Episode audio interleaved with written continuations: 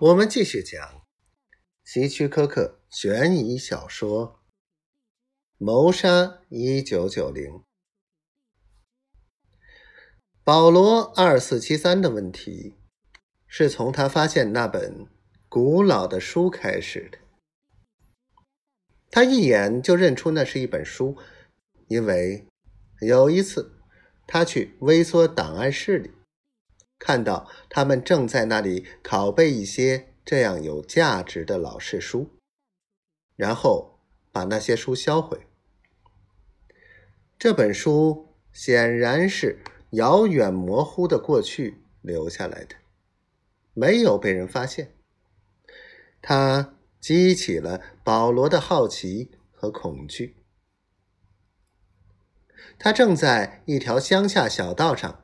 参加星期四的长跑训练。现在他们刚好休息十分钟，躺在路边杂草丛生的古老建筑旁。保罗感到很无聊。星期四的训练总是让他感到很无聊。他四处张望，想找点有趣的东西。他的视线落到旁边。破败的墙壁，他立刻发现了那条缝。砖头掉下来，落在脚边，形成了一个小洞穴。那些小小的野生动物可以在那里生活。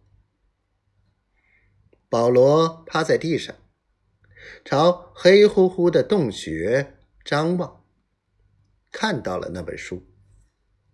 当然，他马上意识到应该怎么做。他应该掏出那本书，但不能打开它，而是立刻把它交给排长。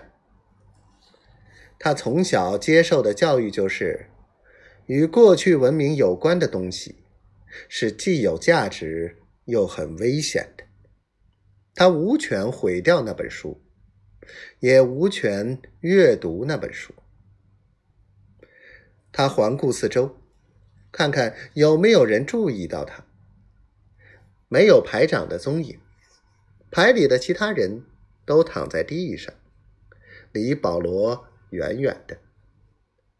谁也没有注意到他。保罗战战兢兢的把手伸出洞里，抓住那本书，掏了出来。那本书非常小，非常轻。好像一碰就会变成碎片。他很害怕，也很好奇，双手颤抖的揭开封面，瞥了一眼扉页。书名是《谋杀的逻辑》。